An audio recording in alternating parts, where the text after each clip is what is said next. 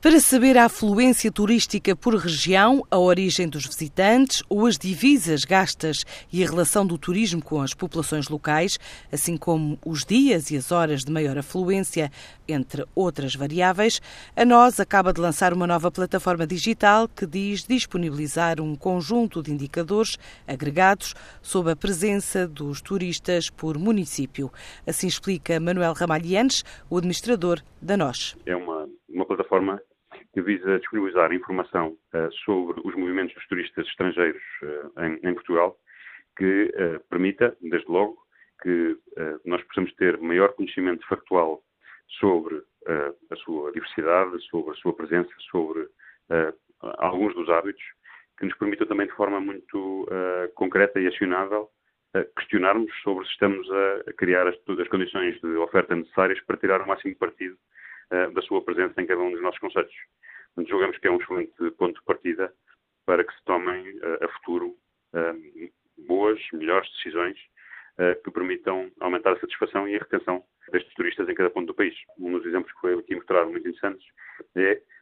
a dispersão que os turistas estrangeiros têm na Madeira no período do almoço e a enorme concentração que têm durante o período de jantar. Isso naturalmente levanta pistas para o que é que se poderia fazer adicionalmente, porque isto naturalmente é muito condicionado pela oferta, que se poderia fazer adicionalmente para aumentar, no fundo, os pontos de interesse e aumentar essa diversidade. Um portal online que permite o acesso gratuito e universal à informação que a operadora considera relevante sobre a presença de cidadãos estrangeiros em Portugal e que permite ainda fazer previsões sobre o país enquanto destino do turismo. Este portal, o Portal do Turismo, que, que está livremente acessível ao, a, a todas as pessoas, as empresas, as instituições portuguesas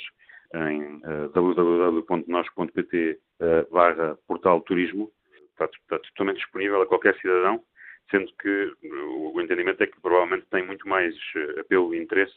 uh, quer para municípios, quer para grupos de turismo, uh, quer para operadores de turismo, de turismo e, e, e, promotores de eventos. Portanto, ou seja, os profissionais, no fundo, que têm atividades relacionadas com a indústria do turismo são provavelmente quem tirará mais, mais partido da informação que, que está disponível mas a informação está disponível uh, livremente a todas as pessoas. Esta plataforma lançada esta semana pela NOS resulta de um trabalho de um ano de uma equipa da empresa com parceiros externos e conta ter resultados periódicos. A companhia low cost EasyJet anunciou que o número de passageiros durante os três meses de verão atingiu um número recorde de 24,1 milhões, o que significa uma taxa de ocupação superior a 95%. A companhia aérea adianta que os passageiros beneficiaram de tarifas de verão em toda a rede, em particular nos mercados de praia do Reino Unido. A empresa registra também um aumento da capacidade em 8% no último trimestre, em comparação com o ano anterior.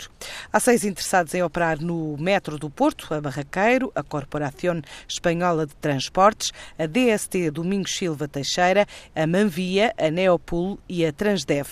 São as concorrentes que apresentaram propostas no concurso público para a subconcessão da operação e manutenção de rede de metropolitano da cidade do Porto no período 2018-2025.